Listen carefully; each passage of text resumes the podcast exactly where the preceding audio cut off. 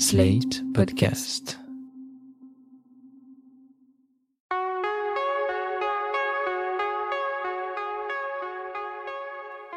Je m'appelle Thomas Messias, je suis un homme blanc, cisgenre, hétérosexuel, et voici notre deuxième épisode d'été, qui rime avec masculinité. Cette semaine, je vous emmène au camping caravaning Beau Soleil, parce que j'adore vous faire rêver. Vous écoutez Mansplaining épisode 67, Dupont-la-Joie, racisme, meurtre et masculinité toxique. Un podcast, slate.fr. Comme je refuse de vous prendre par surprise sur certains sujets, je préfère vous avertir. Cet épisode parle beaucoup de racisme, et on entendra d'ailleurs des dialogues de films très explicites à ce propos. Il évoque aussi le viol et le meurtre d'un personnage féminin.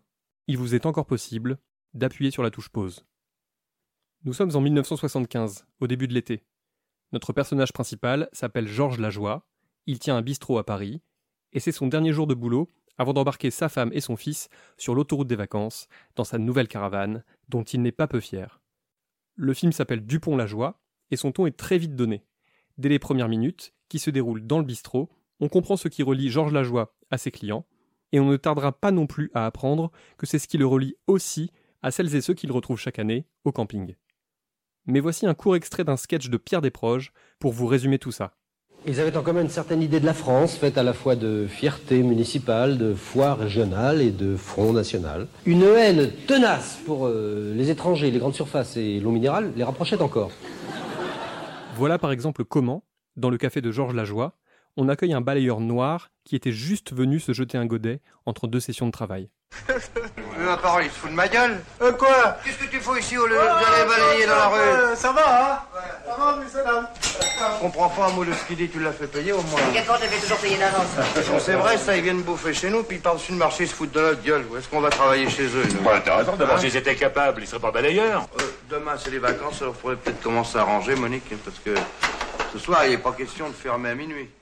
Lajoie et ses amis pratiquent un racisme décomplexé et permanent. Dès qu'il est possible de taper sur les étrangers ou les personnes d'origine étrangère, personne n'y va avec le dos de la cuillère, comme si Georges Lajoie, quand il parle de sa caravane, laquelle stationne devant le bistrot en attendant le grand départ du lendemain. On part demain matin de bonne heure, alors je suis obligé de la laisser là pour ce soir, puis je voudrais dormir tranquille. Avec les voleurs, les arabes et tout ce qui traîne. Et même les pyromanes maintenant, alors. J'aime mieux vous dire que si j'en vois un y toucher, il peut obtenir sa place au cimetière. Ça, je vous comprends parce que. Drôlement belle, hein. Ouais Le scénario du film d'Yves Boisset manie parfois le vitriol et le raccourci. Concernant les propos racistes du cafetier, j'entends même déjà d'ici celles et ceux qui se disent que tout cela est très caricatural et que les gens ne sont quand même pas aussi monstrueux. Je répondrai à l'aide d'un article signé par l'historien et maître de conférence Yvan Gasto et publié par le Cairn. Dans une section de cet article, intitulée Une fiction en deçà de la réalité, il explique que même le tournage du film s'est déroulé sous le signe du racisme. Je cite À hier, Tour-Tour, et surtout dans un camping de Fréjus, près de la plage de Saint-Égulphe, où la plupart des scènes se déroulent, l'équipe est mal accueillie sous prétexte de la présence d'acteurs arabes. Les lieux seront même en partie dévastés par des jets de cocktails Molotov. Certains restaurants refusent de les servir, et certains hôtels ne veulent pas les héberger, prétextant ne pas être un, entre guillemets, dortoir de bico. Un peu plus loin, Yvan Gasto raconte qu'Yves Boisset a eu bien du mal à canaliser certains figurants qui étaient chargés d'intervenir dans une scène d'expédition punitive contre des travailleurs maghrébins. Voilà les paroles du réalisateur, citées dans l'article. Quand on a tourné la scène, j'ai dû les arrêter, sinon ils auraient tué l'acteur algérien. Fin de la citation. Et sinon, il suffit d'écouter ce qui se dit au marché, au café ou sur CNews pour se rendre compte que oui, la France est bel et bien aussi raciste que ça. Mais revenons-en à Georges Lajoie. Un peu comme Patrick Chirac dans Camping, il retrouve chaque été les mêmes lieux et les mêmes camarades d'apéro. Parmi eux, Monsieur et Madame Collin, véritable couple de Gaulois, excellemment casté, puisque Monsieur Collin est joué par Pierre Tornade, connu entre autres parce qu'il est la voix française d'Obélix. Vous l'entendrez un peu plus tard. Ce soir-là, tout le monde a apporté des spécialités régionales pour célébrer les retrouvailles et les vacances. Mais comme il y a des retardataires, Monsieur Collin décide qu'il a envie de se taper Madame Collin pour patienter, qu'elle soit d'accord ou pas d'accord. Tout en rigolant, il la pousse à moitié dans la caravane familiale, et il semble compliqué d'affirmer qu'elle est aussi enthousiaste que lui. Minou, ils sont pas encore là, qu'est-ce qu'on fait? Ben, moi j'ai bien une petite idée, tu vois. Quelle idée? Tu vois pas ce que je veux dire Un fou, hein? On prend un petit apéritif. Mais qu'est-ce qu'on Ne fais pas comme ça devant tout le monde. Mais les sables que c'est, pas. franchement. Allez, viens ma cocotte. Prendre l'apéritif. Mais ma petite Non, ça c'est mauvais, genre, ferme la porte, je te demande, Il n'y en a pas pour longtemps. Y a pas de mal entre mari et femme quand même. Hein Allez, viens ma petite. Yves Boisset sait bien ce qu'il filme, en l'occurrence quelque chose de l'ordre du viol conjugal. Dans cet univers qui semblerait idéal pour tourner une petite comédie légère et estivale, le cinéaste pointe du doigt tout ce qu'il y a de mauvais chez ces hommes qu'on aurait tort de réduire à leur statut de beauf, un mot trop fourre-tout pour être honnête. Quand Georges Lajoie reluque avec insistance Brigitte, la fille du couple Colin, qui doit être âgée de 17 ou 18 ans, ça n'a rien à voir avec le fait d'être beauf. Et quand il arrive à faire exclure d'un bal populaire ceux qu'il nomme les Arabes de façon générique, au motif que l'un d'eux a osé s'approcher de la jeune femme, qui pour votre gouverne est jouée par Isabelle Huppert, on plonge alors dans les tréfonds de la masculinité blanche, qui mêle phallocratie et xénophobie, avec un sentiment de satisfaction bien rance comme il faut. Y a pas à dire, on s'amuse quand même mieux entre Français. Ah, quand même, t'as un peu de sérieux. Ils faisaient rien de mal, les bics. Ah, si ça te gêne pas qu'il reluque ta fille, non? Oh, ils ont pas leur femme avec eux. Voilà, garde les nôtres, c'est normal. On y va, je suis fatiguée. On en arrive à la scène clé du film. Un après-midi de joute nautique, alors que la jeune Brigitte a décidé d'aller s'isoler pour bronzer loin de la plage et du bruit, Georges Lajoie la rejoint en douce. Je n'entrerai pas dans les détails. Lajoie viole Brigitte et la tue involontairement en essayant de la maintenir au sol. La scène est difficile parce qu'Yves Boisset n'y va pas de main morte. Il filme la violence et amplifie les cris. Un traitement qui se discute et un sujet qui fait débat aujourd'hui encore. Faut-il vraiment montrer le viol de façon aussi frontale pour pouvoir traiter le sujet? La question s'est posée ces dernières années, notamment à propos de séries comme Game of Thrones ou La Servante écarlate. Je pense sincèrement que non. La scène aurait pu être plus courte, traitée avec davantage de distance, voire même laissée hors champ. Et encore, d'après l'essayiste Julien Bétan, auteur d'un livre intitulé Extrême quand le cinéma dépasse les bornes, le réalisateur se serait vu imposer quelques coupes par sa production. Sans cela, il y a fort à parier que le résultat final aurait été encore plus appuyé. Mesdames, Mesdemoiselles, Messieurs, le destin vient de frapper tragiquement une famille française. Nous sommes tous ici sous le choc de l'émotion et je laisse à mes collègues de l'information le soin de vous apporter de plus amples détails sur ce drame atroce. La police fait déjà diligence pour apporter toute la lumière sur les circonstances exactes de cette inexpiable tragédie. C'est absolument bouleversé que je rends l'antenne ici, Léo Tartafione, depuis Intercamping, l'émission qui ensoleille vos vacances. La suite du film raconte comment Lajoie va tenter de tout mettre sur le dos des pauvres ouvriers immigrés qui travaillent du matin jusqu'au soir pour un salaire de misère à deux pas du camping Beau Soleil. Il est aidé en cela par ses copains, dont Monsieur Collin, le père de la victime. Tous ignorent que Lajoie est coupable, mais sous l'effet du groupe, leur haine de l'autre prend encore de l'ampleur. Chacun parvient alors sans mal à se persuader que le coupable se trouve parmi les travailleurs maghrébins. Dites-moi, euh, vous n'avez rien remarqué de particulier dans les heures qui ont précédé le... Non, non, je vois pas. Si, tout de même. Enfin, dans ces cas-là, n'est-ce pas, il vaut mieux tout dire. Bien sûr.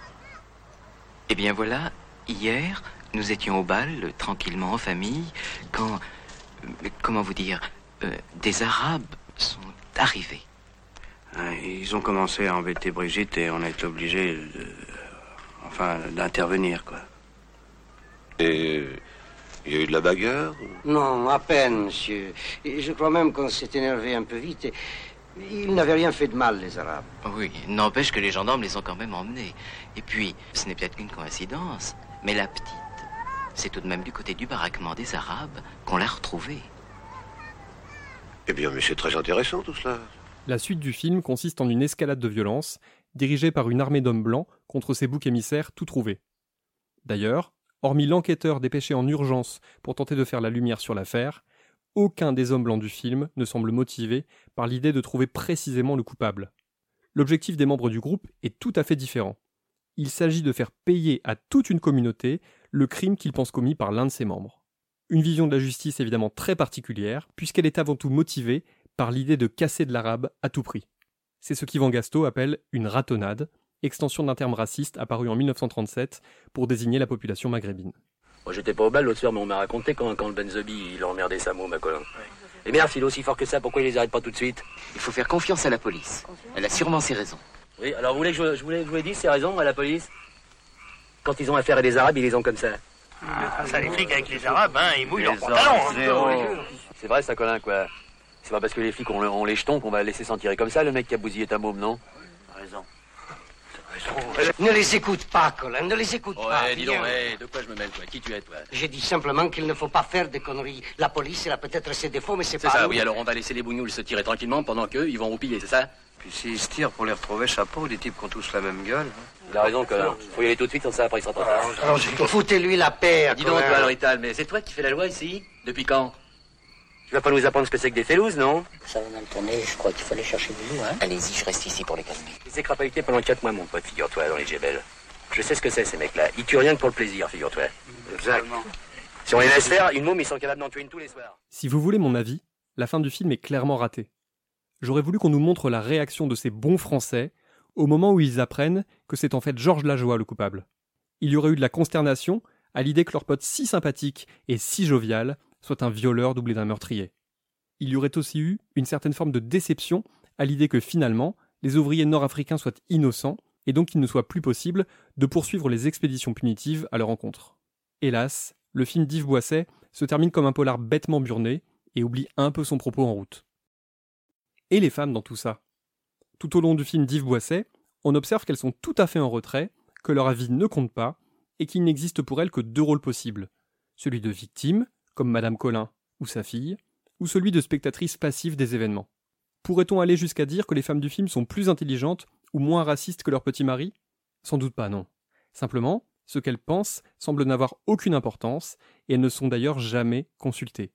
Par ailleurs, si elles ne participent pas aux campagnes violemment vengeresses de leur conjoint, c'est uniquement parce qu'il est hors de question qu'une femme se mêle à ce qui est considéré comme une pure affaire d'homme. Laver l'honneur d'une jeune fille violée et tuée, vouloir faire justice soi-même en semant la mort, c'est un truc de mal viril, bourré de testostérone, et pas du tout un loisir de gonzesse.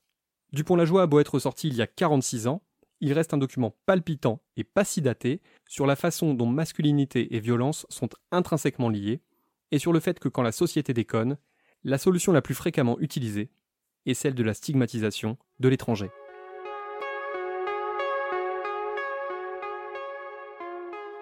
Voilà, c'était l'épisode 67 de Mansplaining, un podcast de Thomas Messias, produit et réalisé par Sled.fr, sous la direction de Christophe Caron et Benjamin Ours, avec Aurélie Rodriguez.